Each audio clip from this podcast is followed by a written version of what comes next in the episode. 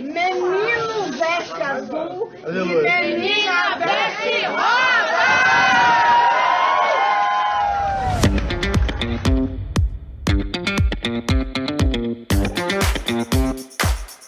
Esse é o High Low, o podcast sobre os altos e baixos da moda. O meu nome é Olivia Merquior e eu sou Isabel Junqueira. Oi, Oli! Oi, Bel! Queridos ouvintes, eu e a Olha, a gente está querendo começar uma nova série, né, no, dentro do High Low. A gente sempre faz, por exemplo, toda temporada um episódio dedicado a um estilista, né? E a gente queria criar agora uma série das cores, né? É, das cores na moda. E a gente, inclusive, começou com essa, com essa frase da Damares, né? Da ministra Damares sobre, né, meninos vestem é, azul, meninas rosa, e estamos de rosa. E estamos de rosa, né? Por mais que o rosa seja meu hoje, Isabel, você devia estar de azul, é. mas tudo bem. Estamos de rosa. Estamos de rosa. Na, no mundo da moda, a gente sempre tem essa relação com cor relacionada à tendência, né? Não só de é. pantones, como todas as cartelas de cor que são divulgadas como as cores da estação. Há pouco tempo atrás nós tivemos é, a cor que definia os millennials era o rosa, né? O Millennium Pink. É. Trabalhando assim diretamente com moda é muito interessante como essas cores elas começam a pautar as tendências e a maneira com que a gente se veste. Eu acho que uma das formas de eternizar essa importância da cor na moda é aquela cena do Diabo Veste Prada, do azul Cerulean, né? Onde a Mary Streep, como é, Miranda Priestley, disse para a menina que entra que ela tá rindo, falando: Nossa, vocês estão horas querendo escolher entre dois cintos que são exatamente iguais, e aí ela destrói a menina, é. falando: Você acha que esse azul que você está vestido saiu da onde? E ela conta toda a trajetória do azul que a Miranda diz que saiu daquela sala, e aí é. todo o percurso que ele, que ele faz, né, no, no mundo da moda e do vestuário, até chegar no que ela indica ser loja de departamento baratinha onde a menina, a Anne Hathaway, comprou o cardigan azul Cerulean, né? E ela falou: ah. quem escolheu esse azul foram pessoas dentro dessa sala, as quais você agora tá olhando e rindo, né? Eu acho que pessoas que não trabalham com cor diretamente, sejam cores relacionadas à, à criação de arte ou de vestuário, ou seja lá o que for, é, elas falam, ah, mas verde é verde. Mas uma hora que você começa a trabalhar com cor, verde não é verde, né? Existem milhões é. de, de, de nuances de verde. Existe uma simbologia muito grande é, por detrás de cada uma desse, dessas cores, né? Comparando a ignorância da personagem da Anne Hathaway, né, com a ignorância também da nossa ministra, né, da, da Maris Alves, que enfim, ela disse que foi uma metáfora mas é muito revelador, né? E é revelador, sobretudo, da ignorância dela em relação aos processos históricos, sociais, culturais, né? Em relação às cores. E você até postou outro dia no seu Instagram, Olivia, um trecho de um livro da Danielle Steele, né? Não, Danielle Steele é a romancista. Valerie Steele. Da Valerie Steele. É, da Valerie Steele, que é um livro sobre o rosa, né?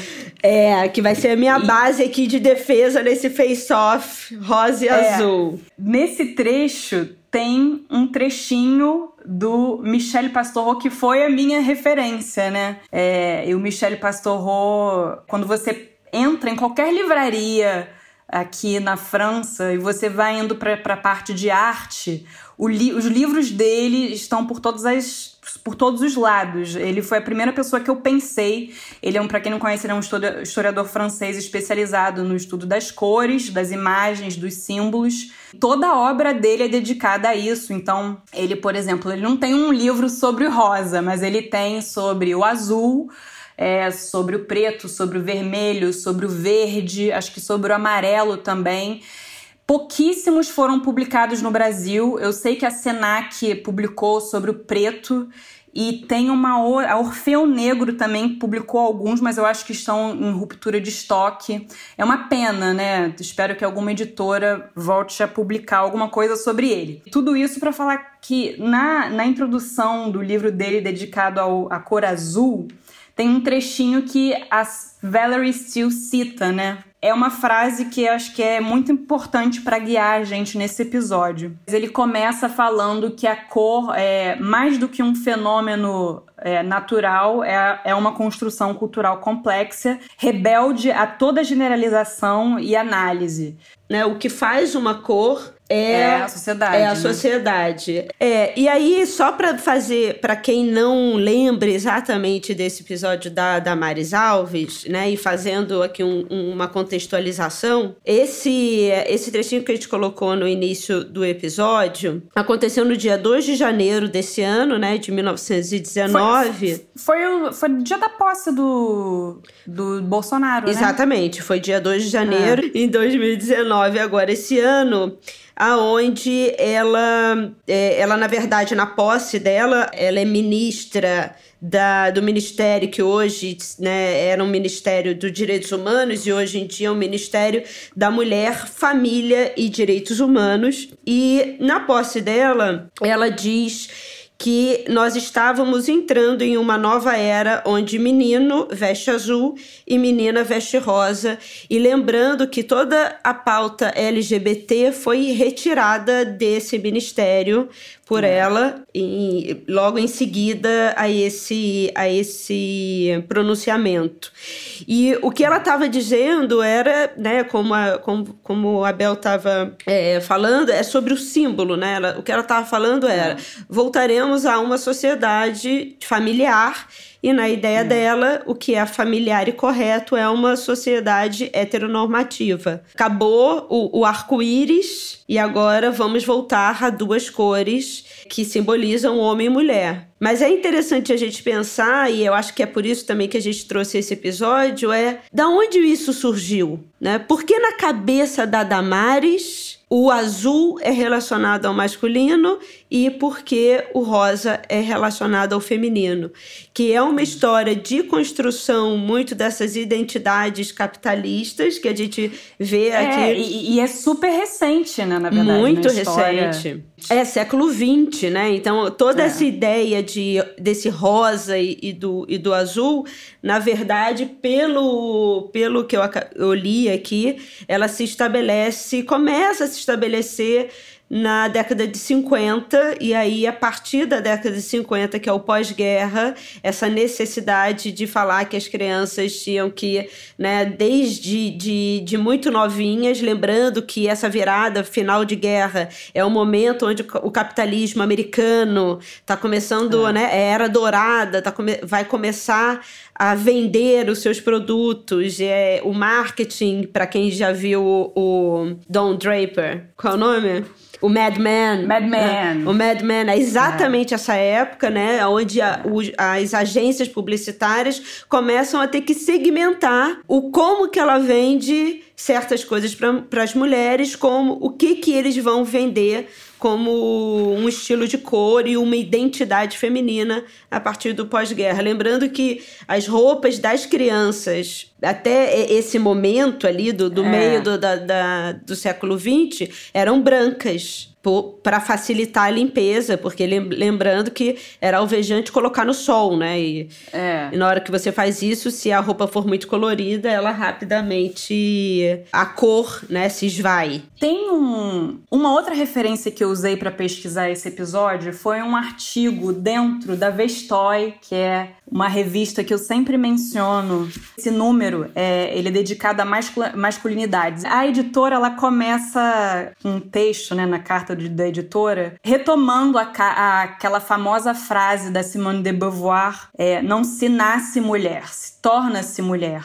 E de certa forma é a mesma coisa para o homem, né? E isso se passa muito é, vendo a história do vestuário infantil também se passa, você também se torna homem pela pelos esses marcadores de gênero nas, nas roupas. Esse artigo é de uma pesquisadora chamada Joe Barraclough Pauletti e o nome e o título é Clothes Make the Boy. Roupas fazem o homem. E aí ela vai retomando toda essa história é, do vestuário infantil, é, até o século XVIII, XIX não existia muita diferença é, na, na, roupa infantil de bebê até os 3, 4 anos de idade. É, no, é a partir das primeiras décadas do século XX, e isso com a aparição da psicologia infantil que começa a existir essa necessidade de ter uma roupinha com códigos especificamente é, masculinos e códigos especificamente femininos. E um dos, dos pensadores dessa onda é um filósofo e psicólogo chamado J. Stanley Hall. Aqui no texto ela fala que as ideias dele são inspiradas na, nas teorias de evolução do Darwin. Segundo as pesquisas do Hall e da turma dele, enquanto as mulheres avançavam cada vez mais, os homens, principalmente os homens brancos de classe média, estavam completamente em declínio, cada vez mais preguiçosos, cada vez menos saudáveis, mais inclinados para de depravações sexuais, e obviamente estou fazendo aqui aspas com os meus dedos. Então, como é que a espécie masculina iria sobreviver? Será que eles vão conseguir acompanhar o ritmo das mulheres? É, ele tem uma frase super nefasta mesmo, que é: quanto mais jovem a criança, mais ela é o pai do homem a devir. Caramba, que louco, que louco. Pois é. Então, e aí começa essa ideia de você demarcar cada vez mais cedo entre o masculino e o feminino, porque como essa, essa maneira de se vestido das crianças era sem esses marcadores, o que, que eles pensavam? Que isso fazia com que o menininho se identificasse com a mãe e não com o pai. Então, a partir do, século, do início do século XIX, começa essa visão binária do vestuário infantil. Então, os menininhos não vão mais se vestir, usar vestido, né? Isso era uma coisa antigamente mais comum. As roupas das menininhas é, vão ser caracterizadas por frufrus, babadinhos, laços, ornamentos em geral, estampas florais. As roupas dos meninos vão ser mais sóbrias, com alguns temas como trenzinho, motivos esportivos, né? Sei lá, bo bola, cowboys, marinheiros, atletas e alguns animais, como cachorro, urso. E, obviamente, as cores rosa e azul, que aí é uma história um pouco mais complicada. Mas eu acho que também é interessante porque quando a gente pensa que existe uma necessidade de mercado também, porque se essa marcação, ah, sim, né? É. Exatamente, é. porque a roupa depois, era branca. Depois ela fala. É, é porque a roupa é branca, é, porque não existe é. também uma visão de mercado que quer vender coisas para aqueles seres humanos pequenos, né? Vende-se para a mãe, para o pai, para os adultos. Não existe um mercado infantil de vender coisas, né? Você, na verdade, começa a dizer para uma menina que rosa é coisa de menina, e aí ela começa a andar numa vitrine e vê uma Barbie toda rosa, e ela se identifica fica entendendo que aquilo é uma coisa para o mundo dela, então ela vai começar a querer aquilo que facilita toda uma estratégia de marketing. Ah, né? não, claro. Que ela falar também da confusão em relação à cor, que não existia nenhuma convenção é, até o século XIX, isso variava completamente de país, é, inclusive em vários o rosa era uma cor muito mais masculina do que o azul. E aí eles quiseram criar um padrão as manufaturas. Né? É, exatamente. Um padrão. Exatamente. E, aí, e foi e uma confusão, é. porque em alguns estados, por exemplo, nos Estados Unidos ela é americana, então ela usa os Estados Unidos. Em, algum, em alguns estados era o rosa, que era a cor preferida dos meninos, em outros era azul, enfim. É, Isso variava muito. Porque também é, tem um livro de uma escritora, uma pesquisadora chamada Joe B. Pauletti. Que... Ah, é, mas é ela! É então. Ela. Ah, porque você, ah, você falou essa diferente. Que, essa que eu tô falando. Ah, é, tá. Porque é eu não entendi mesmo, o é. nome. É. isso que eu ia falar, porque ela tem, é. nesse livro que você tá falando, né, do, do Pink and Blue, Telling Boys from the Girls in America, Esse. né, então diferenciando meninos e meninas na América, ela tem uma passagem que eu acho muito interessante, que ela pega um recorte de uma revista chamada Departamento Infantil, de 1918. E a passagem é o seguinte, alguém havia perguntado né, se como é que como é que as pessoas deveriam vestir as, as cores das crianças. Então, pink or blue, né, rosa ou hum. azul. O que que deveria ser indicado para meninos e o que deveria ser indicado para meninas? Essa questão apareceu é, esse mês vindo de diversos leitores dessa revista, né, do Infants Department. E a discussão ficou, né, se travou como interesse de muitas pessoas aqui. Existe uma grande diversidade de opiniões sobre esse assunto, mas de uma maneira geral, a regra seria rosa para os meninos e azul é. para as meninas. E a razão para isso é que o rosa é uma cor muito forte e decidida. E ligada ao vermelho, né? É. E, e perto do e vermelho. Muito, é. E muito decidida. Sangue. Enquanto, é, então por isso, já que ela é forte e decidida, deveria ser relacionada aos meninos. Enquanto é. o azul é uma cor muito delicada, Calma. esmaecida e é. relacionada à pureza, porque é a pureza Exatamente. celestial. Então o é. azul deveria ser relacionado às meninas. E aí, já que você puxou a história do, do rosa, é interessante porque nesse livro da, da Valerie Steele, eu, eu não sabia disso. Né? Eu, não, eu, não, eu não sabia que o rosa era uma derivação durante muito tempo, até o século XVIII, não existia essa muito essa relação com a palavra rosa. A rosa era tinha uma relação com vermelho e era um uhum. avermelhado esmaecido. Não existia a palavra. Na verdade, inclusive nos gregos, nos romanos, não existe a palavra rosa.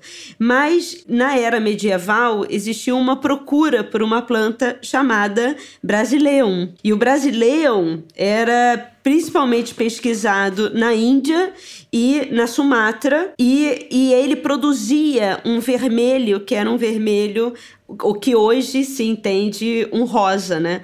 Mas, era um, mas na época era um vermelho muito especial, né? Esse nome não é à toa que ele existe. É, aqui no livro da Valerie Steele, ela diz o seguinte: a cor rosa, ela deve seu sucesso a três fatores. O primeiro, pela descoberta de um país na América do Sul, aonde o brasileiro, que antes era apenas encontrado na, na Ásia, passou a ser negociado em abundância. Foi tão importante para o desenvolvimento das cores que eram tão desejadas à sua época, que inclusive deu um nome a um país, Brasil. O segundo caráter especial que fez com que o rosa tivesse esse sucesso foi o investimento né, da, da realeza francesa e o desenvolvimento do rococó, que, do barroco e do rococó, que, que fez com que a ideia da frivolidade, que fez com que a ideia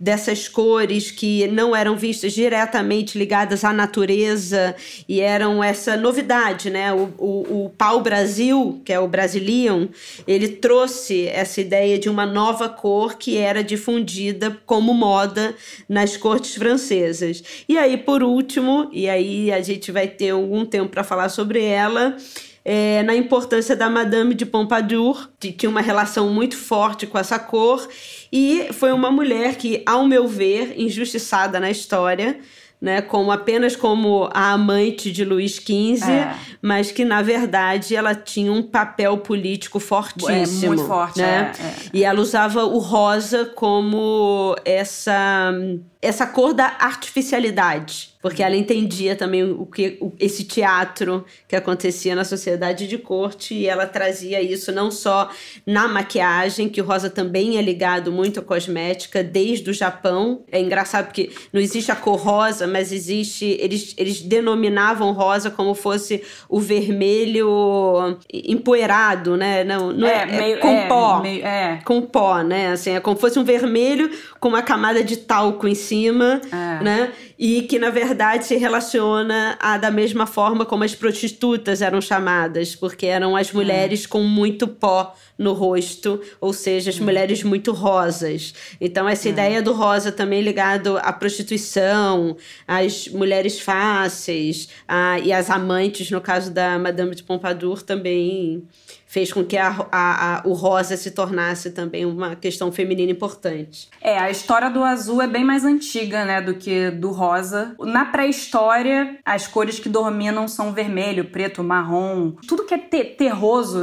E na antiguidade também o azul é, tem um, um, lugar muito coadjuvante. A base das cores é uma tríade, que é o vermelho, o preto e o branco. E o azul, inclusive para os romanos, era uma uma cor que eles não gostavam, porque era associada aos povos bárbaros. Engraçado que o céu, essa relação que a gente tem, né, o céu azul, ou então os oceanos, né, os rios, essa, essa relação do azul com a água. É uma associação que aparece muito depois. O céu era representado às vezes de branco, às vezes até de verde, de amarelo. Realmente não tinha um simbolismo importante. A tal ponto que muitos eruditos do, no século XIX se perguntavam se na antiguidade os homens e mulheres conseguiam ver azul, ou se ao menos eles viam azul como a gente vê. É, é muito engraçado isso, né? É, mas é interessante mas, também é. porque isso me lembra de uma parte sobre percepção da cor. É. E teve uma vez que eu cheguei para um amigo meu e, e a gente estava falando sobre essa relação com a cor e tal. Na minha cabeça sempre foi muito não sei porquê, mas sempre foi muito claro que não vemos as mesmas colorações da mesma forma, é. né? E depois eu fui pesquisar um pouco, isso é cientificamente provado que às vezes fisicamente, pela nossa, pela nossa construção ocular, eu posso ver um verde muito mais azulado por uma defici deficiência de, de receber os amarelos e outra pessoa é. vê um verde muito mais amarelado, né? Ao ponto é. de umas pessoas relacionarem com o vermelho de uma maneira e outras verem a mesma coisa, só que muito mais alaranjado do que o vermelho. É. Inclusive na internet sempre existe aquelas brincadeirinhas, né? O que, que você tá vendo aqui? É. Não, não teve aquele meme daquele vestido há uns Deve. dois, três anos que, que, umas pessoas viam de uma cor, né? Preto, Dava, rosa, tinha uma ilusão de ali. É, é exatamente. E isso tudo me lembrou. Comprei um livro que é lindo, que é uma das primeiras nomenclaturas de cores, que eu acho que eu até tinha mostrado, do Werner. É, lindo. Foi publicado pela primeira vez em 1814, né? Então vem uma tabela com as cores, as descrições das cores e o equivalente da cor no mundo mineral. Em 1821 saiu uma outra versão mais completa com essas mesmas cores, mas também com essas cores no mundo animal e no mundo vegetal. Muitos artistas é, usavam essas nomenclaturas no século XIX e muitos cientistas também Inclusive, o Darwin usou numa das viagens dele. A gente vai deixar primeiras... nas referências também. É, isso, isso aqui é tipo pré-história do Pantone, tipo. É... Não, é, e essa história do Pantone que eu acho muito louco é buscando essa relação das cores com com política, né? E, e pensando assim, na parte física da coisa, que é como um objeto dependendo da luz que ele recebe, ele emite e você vai sendo educado de uma certa maneira a ver o mundo naquela naquela incidência de luz. Outros lugares, né, outros países, dependendo da sua geografia, tem uma incidência de luz completamente diferente. Né? Quando é. a gente viaja, a gente vê muito isso. Os países tropicais, eles são muito mais claros, eles são muito é. mais solares e as cores, consequentemente, são muito mais vibrantes. Somos é. educados a ver um mundo mais vibrante. Quando a gente chega é. na Europa, a cor é muito mais esmaecida, o sol não é tão forte, é, existe uma. Você vai sendo aculturado, você vai sendo educado a ver o mundo de uma maneira. Qual é, para mim, o, o, a parte mais complicada onde a gente vê essa relação da moda, cor e política, né? Ou, ou, construção cultural. Essa história que os países tropicais, por terem cores mais fortes, sempre são vistos como mais cafonas, né? É. né? Então, assim, cor forte não dá. Eu trabalhando, né, fazendo aí em Paris, né, construindo cartela de cor, eu sinto muito isso, né? Mas é interessante também como as pessoas hoje em dia estão mais abertas a, a entender essa função política do olhar, né? De quem escolhe, é. quem tá por trás escolhendo as coisas. Isso porque na construção de algumas cartelas de cor, né, que eu, que eu faço parte, como eu sou a única pessoa do hemisfério sul, eu tenho uma relação direta, é, co completamente diferente com todas as, as outras pessoas que estão no hemisfério norte e um, um, hemisfério, um hemisfério norte ali mais longe da linha do Equador, entendeu? Então, é. praticamente é, os europeus, japoneses, americanos. Então, toda vez que eu ia falar, olha, essa cor é importante para o meu mercado brasileiro, a cara deles, às vezes, era assim, de susto, Ai, sabe? Sério? Nossa, é. assim, mas essa tá cor não dá. Essa é, cor é muito é. forte, essa cor é muito forte. Ela não é elegante, ela não é sofisticada. É. Então, é. sempre existe essa relação de que eu sou aculturada e todos nós somos aculturados a ver o mundo de uma forma. E depois nós somos educados a entender que aquela maneira que a gente vê o mundo é uma maneira exagerada em termos de coloração, é saturado demais. E o que, que é elegante é o que é escolhido naquela sala, né? As Miranda Prisleys da ah, vida, né? Total. Que são escolhidas total. naquela sala e que dizem que o pastel é mais elegante. Mas isso é. porque a luz é, francesa, nesse caso, favorece muito o pastel. A luz uhum. brasileira não favorece não o pastel. Favorece. Somos pessoas Verdade. saturadas. Assim como, como, como a África, né? É. E aí a gente vem muito da questão negra, onde o rosa traz de uma maneira brilhante também que eu aprendi e eu não sabia essa questão dos negros americanos e a questão do rosa. Mas aí, até falando, de, antes do, de falar da, da, questão negra nos Estados Unidos e ainda aí na, na França, falando sobre essa história da cor, eu queria trazer, assim, tem uma mulher que eu também descobri nessa pesquisa, né, que é a doutora Beryl, Beryl Gilroy, e ela é a primeira professora negra na história europeia porque foi em Londres tá. que ela foi. Professor, ela, ela, na verdade era da Guiana e aí ela ela imigra para Inglaterra na década de 50 e apesar de ela ser uma acadêmica muito referenciada, né, no seu país, ela por conta do racismo não consegue ser absorvida pelas universidades que não tinham professores negros, né? Então, de novo, quem é essa pessoa que está dizendo, educando, né, os outros? E só na década na, na década de 60 60, em 68, que ela começa a ser absorvida pelas faculdades e se mostra essa mulher brilhante que ela foi durante toda a vida. Ela morreu em 2001. Mas a doutora Barrow, ela tem um momento dela chegando, saindo da Guiana e chegando em Londres com as roupas hipercoloridas, né, dela. E ela diz: "É engraçado porque eu cheguei em Londres e todo mundo se vestia de cinza e preto e eu cheguei com todas aquelas cores super brilhantes. Isso porque eu estava acostumada a me relacionar com cores maravilhosas. E aí ela fala que a cultura negra, essa coisa da coloração da cultura negra, né, uma pele negra em cinza, uma pele negra em, é. em preto, uma pele negra em, em, cores baixas, né? Obviamente que, né, estamos liberados para vestir o que o que o Kirby fica lindo todo de preto, né? o Kirbito fica lindo todo de preto, é. mas essa coisa das colorações fortes tem muito a ver com a, a geografia dos lugares, né? E aí, nos Estados Unidos, assim, mais ou menos aí na década de 50 e tal, a comunidade negra se vestia muito de rosa, porque a, o rosa relacionado à pele negra era, era muito bonito, né?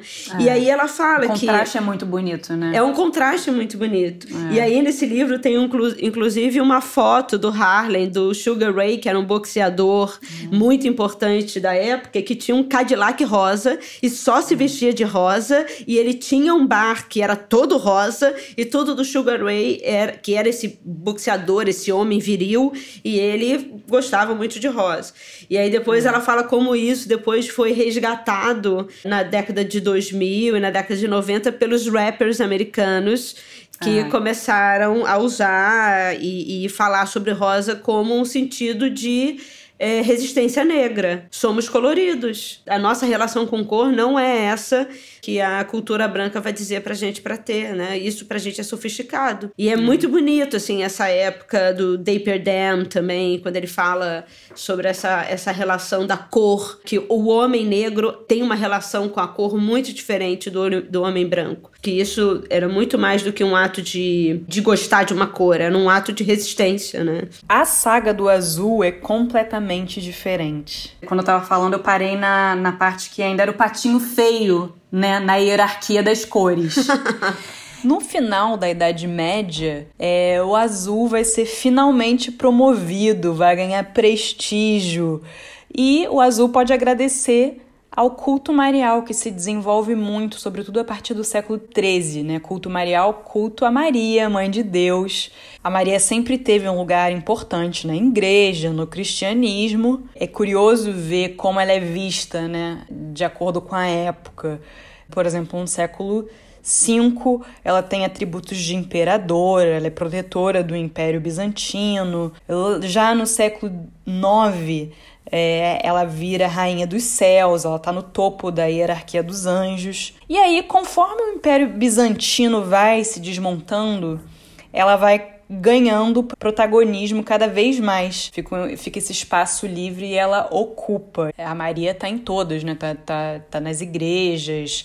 Ela vira patrona de universidades, confrarias, de cidades, vilarejos. Ela não é só mãe de, de Jesus, ela é mãe de todos os homens. As representações da Maria até então não existia uma cor. Podia ser preto, podia ser verde, podia até ser inclusive azul mas sempre em tonalidades muito, muito escuras. Enfim, não sei se é, tem a ver com o luto, né, da mãe. A, a vestimenta, o vestuário dela na, na iconografia começa a ficar com predominância de azul, né, sobretudo véu, às vezes inclusive com véu e com a roupa. E um tom de azul claro, é, mais aberto.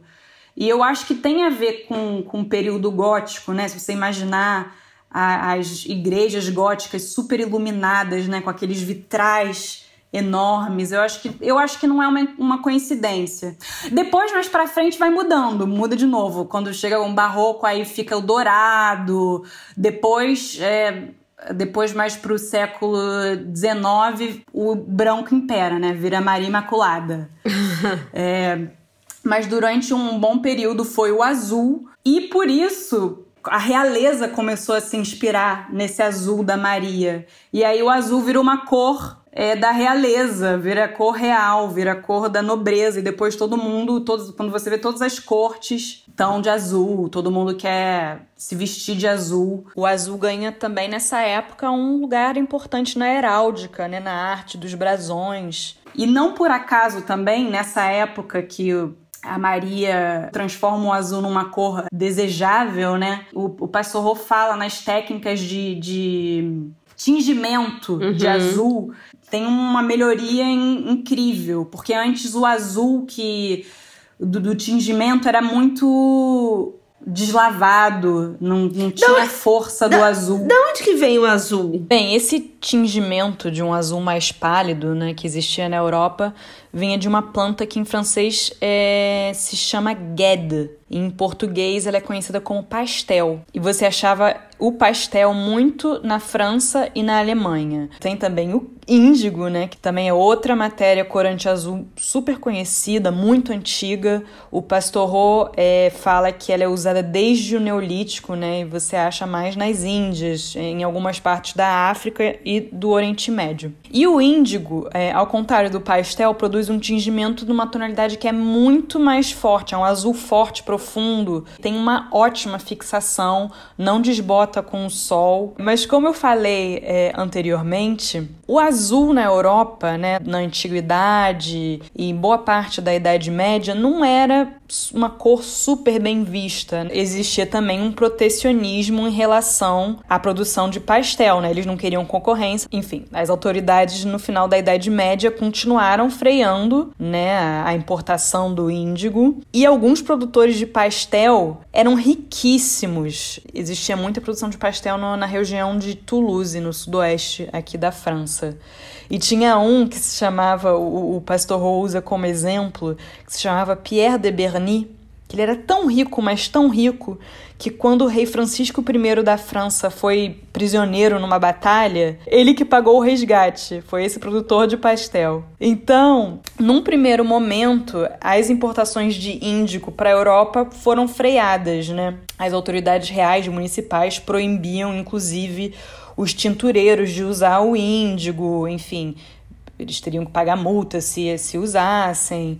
Existia toda uma propaganda para diabolizar o, o azul índigo. Só que, como o azul se popularizou tanto, né, que aos poucos eles não conseguiram mais conter isso né? Principalmente quando é, com a descoberta do Novo Mundo e, né, e com o índigo nas Antilhas, no México, com todo o sistema escravagista, mesmo com um oceano de distância, o preço do índigo, né, vindo dessas colônias era menor do que o do pastel europeu e a pior qualidade de índigo tinha um poder de coloração muito superior ao pior dos pastéis. E a França, obviamente, foi o país que mais resistiu, né? Ela era a grande produtora de pastel. Ela chegou a, a promulgar vários editos reais no século XVII mas enfim, no meio do século XVIII, o índigo estava por todos os lados. O azul no século XVIII, você vê na roupa desde o homem de campo, do agricultor, até na nobreza, nas, em toda a corte. Agora, uma coisa engraçada é que até o século XVIII, as pessoas mais de classes hum, é, menos privilegiadas usavam roupas com azul claro Óbvio, porque vinha de um tingimento de pastel que era mais medíocre do que o do índigo, né? Então, as pessoas né, da, da, realeza, da, da, nobreza, da corte usavam um azul mais forte, índigo. Só que aí, né, com a banalização do índigo, nas primeiras décadas do século XVIII, você vê, por sua vez, cada vez mais na corte, né, essa moda do azul claro. Enfim, Agora é interessante porque, pelo menos na história do Rosa, é isso, né? O Rosa tinha essa relação no iníciozinho com uma, uma, uma, uma derivação do, do, do vermelho, então não era uma cor é, realmente que não era uma cor, não existia essa palavra, era um vermelho mal feito que dava rosa e era usado principalmente nas maquiagens e tal, papá. Aí depois ele vai se desenvolvendo e quando o pau-brasil aparece, na abundância que ele aparece, ele vira uma cor de corte, né? Então os rosas começam a aparecer ali é, com uma cor de corte. Depois tem, no século XVI, tem a baixa geral, porque é a época das guerras é, religiosas de protestantes e católicos é. que praticamente arruína a França, né? Uhum. Até chegar em Luís XIV, a coisa de Versailles, e aí a França volta. Mas nessa é. época do, do, do século XVI, onde a França estava nessa baixa por causa das guerras religiosas, o que imperava era o preto, que era o preto relacionado à Espanha. Né? A Espanha é. tinha o preto como a sua cor oficial. Né? É, falamos isso no episódio do Luís XIV. Falamos. Então, é, e aí depois com o Luís XIV, o rosa volta a imperar, porque o, o rosa Rosa mostrava essa essa, essa força de corte, né? É a corte frívola, é a corte da, da, das colorações fortes, é a, é a corte da moda, né? E aí, depois, na verdade, com a decadência, com Maria Antonieta com a cabeça cortada, e, e depois da, da, da Revolução Industrial, a cor passa a ser feita de maneira química para atender mercado de massa. E uma das primeiras cores a serem trabalhadas quimicamente, pela sua dificuldade de ser encontrada na natureza, foi o rosa. E aí é interessante porque né, quando isso começa a acontecer, que é no século XIX, a rosa começa a ser associada ao working class. Porque uhum. são os trabalhadores Assim, na Europa, de uma maneira geral, e nos Estados Unidos. Mas principalmente na Europa, porque os Estados Unidos também está se constituindo, ainda não é a força que é, né?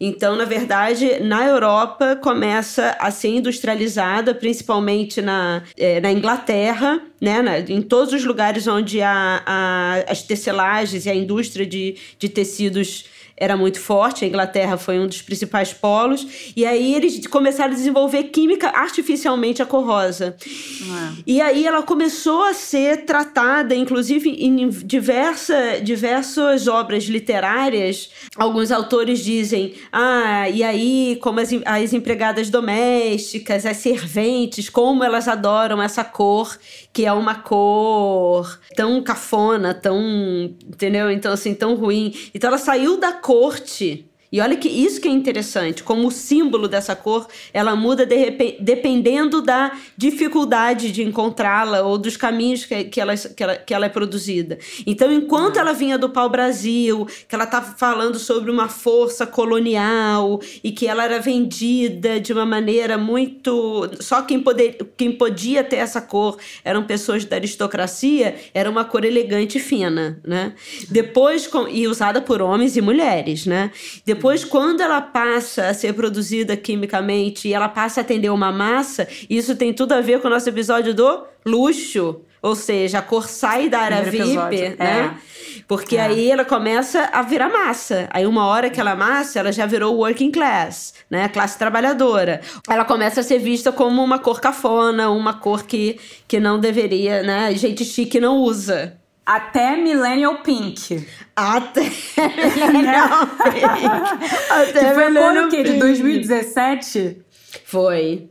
Não, eu acho Nossa, que foi antes. eu não aguentava é, mais ver. É o Millennium Pink. Mas é interessante porque, assim, ne, nesse, nessa coisa da produção, tem uma época também, é, no início do século XX, que o rosa passa a ser visto como uma cor muito erótica, porque ela começa a ser relacionada como. For, por, e isso muito vindo das artes, que começam uhum. a ter uma pintura que mostram os corpos de uma maneira mais realista e começam a pintar, né? A origem do mundo tá lá. A origem o rosa. do mundo, é.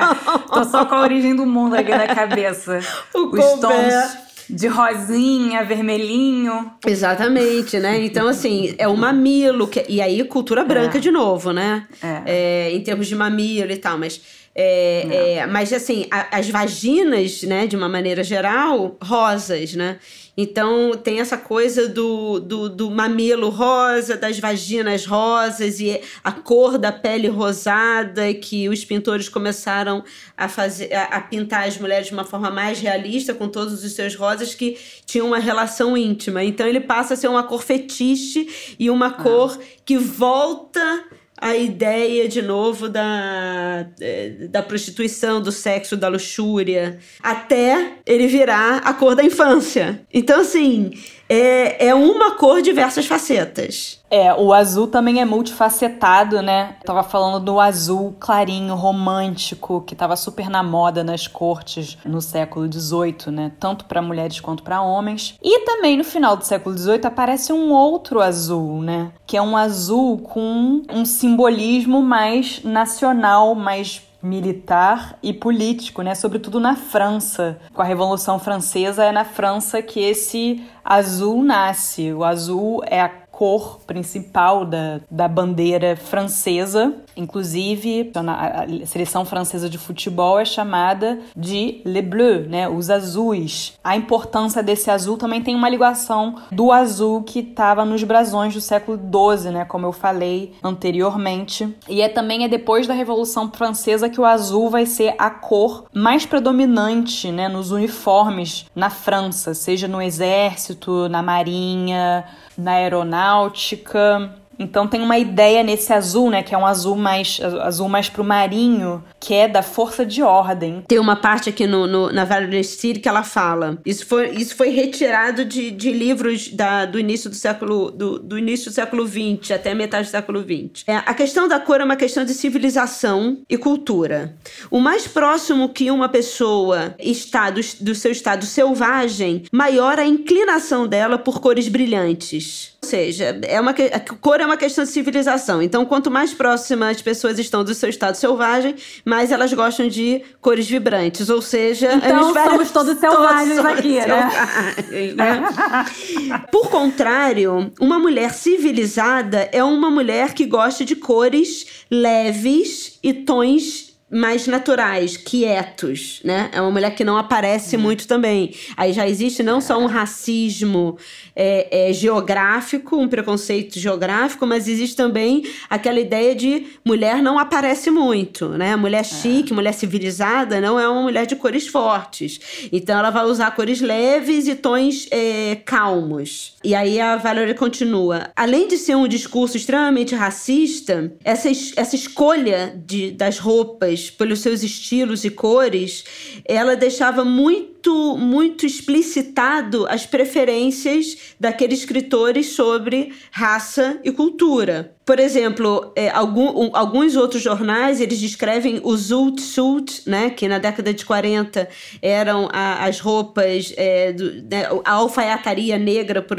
por excelência, que eram aquelas calças largas, bem altas e aqueles é, é ternos longos com o, o, ombro também muito largo. Ombreira. É, é ombreira. Então, o zoot suit é um reflexo das, cone, das conexões, e também muito coloridos sempre, né, que os zoot suits eram, isso fica claro a relação dos negros com os trópicos e os seus instintos sobre a selvageria do calor e da excitação. Então, assim, na hora é uma revista dizendo que se você se veste de acordo com aquela, com aquela população, com aquela sociedade, você é um bárbaro.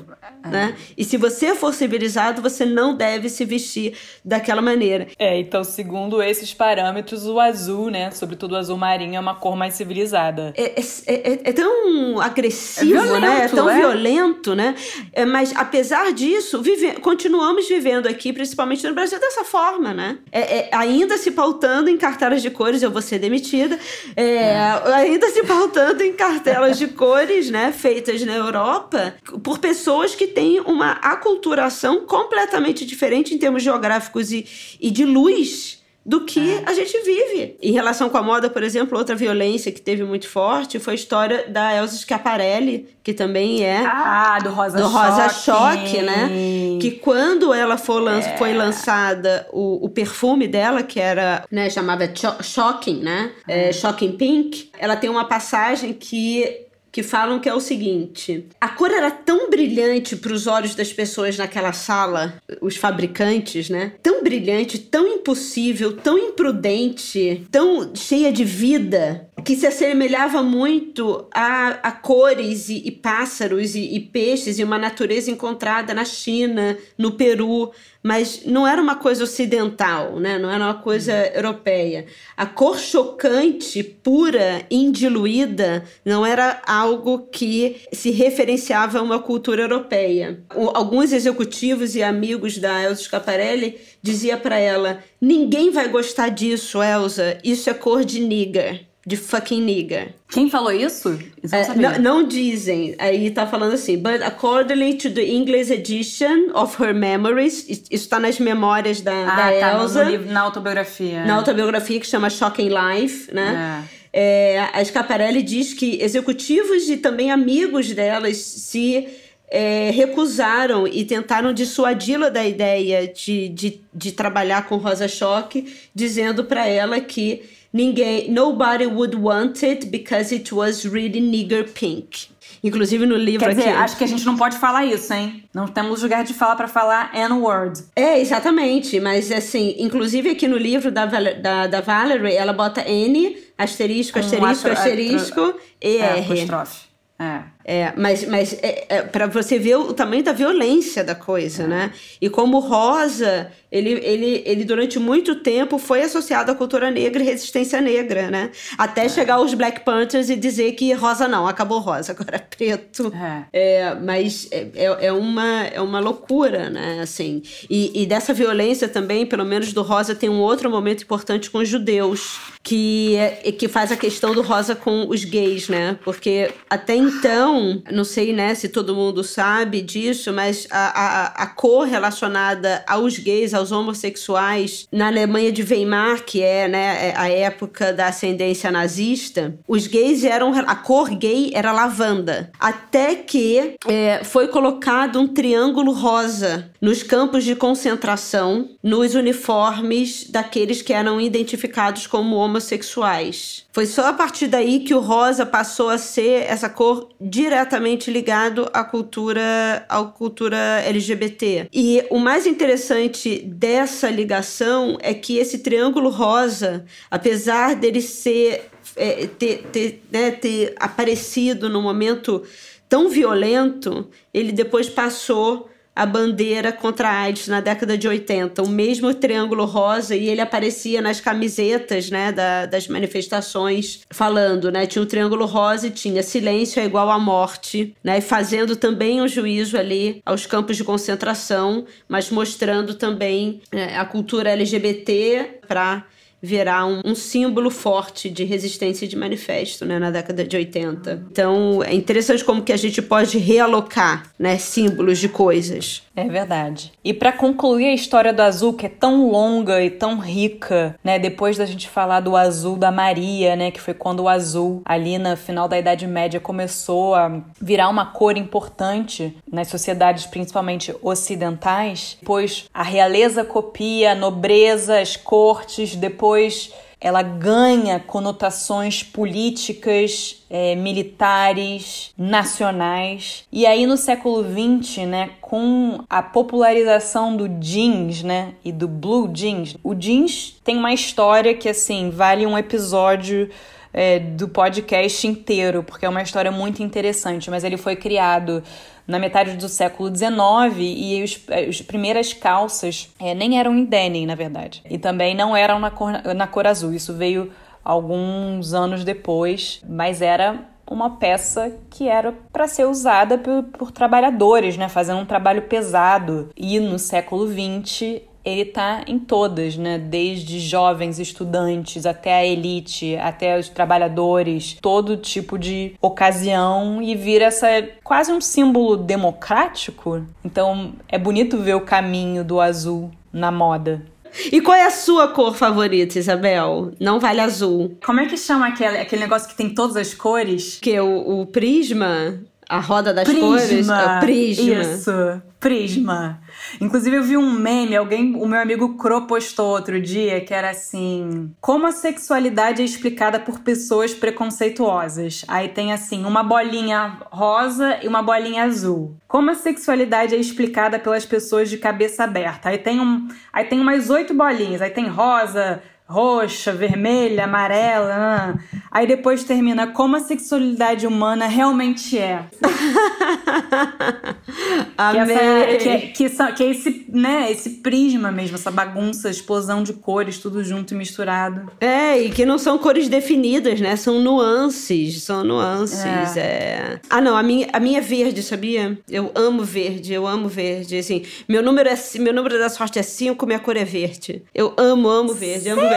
Eu amo verde, apesar de eu não usar verde. É contraditório, né? Tava falando com o Leonel ontem, ele falou que é a nossa relação com a natureza, com verde, é. Amazônia. Eu não sei. Talvez eu tenha tenha me aculturado olhando para essas coisas, não sei. Sempre joga um verde. Agora, é engraçado também é, nessa construção das cores, eu também tendo a botar sempre um rosa com amarelo e azul. Quando eu olho as minhas composições, assim, ela, elas. É, dif, dificilmente eu boto um vermelho, dificilmente eu boto um laranja. Ai, eu sou super vermelho, né? Eu amo, eu casei de vermelho, adoro é, batom vermelho. Eu, é. eu sou muito vermelho, assim, no que eu uso é vermelho. Eu gosto muito de um amarelo puxando pro mostarda. Ah, lindo. lindo. Adoro. É. Eu adoro azul marinho. Eu não sei. Eu, é, azul é. Klein.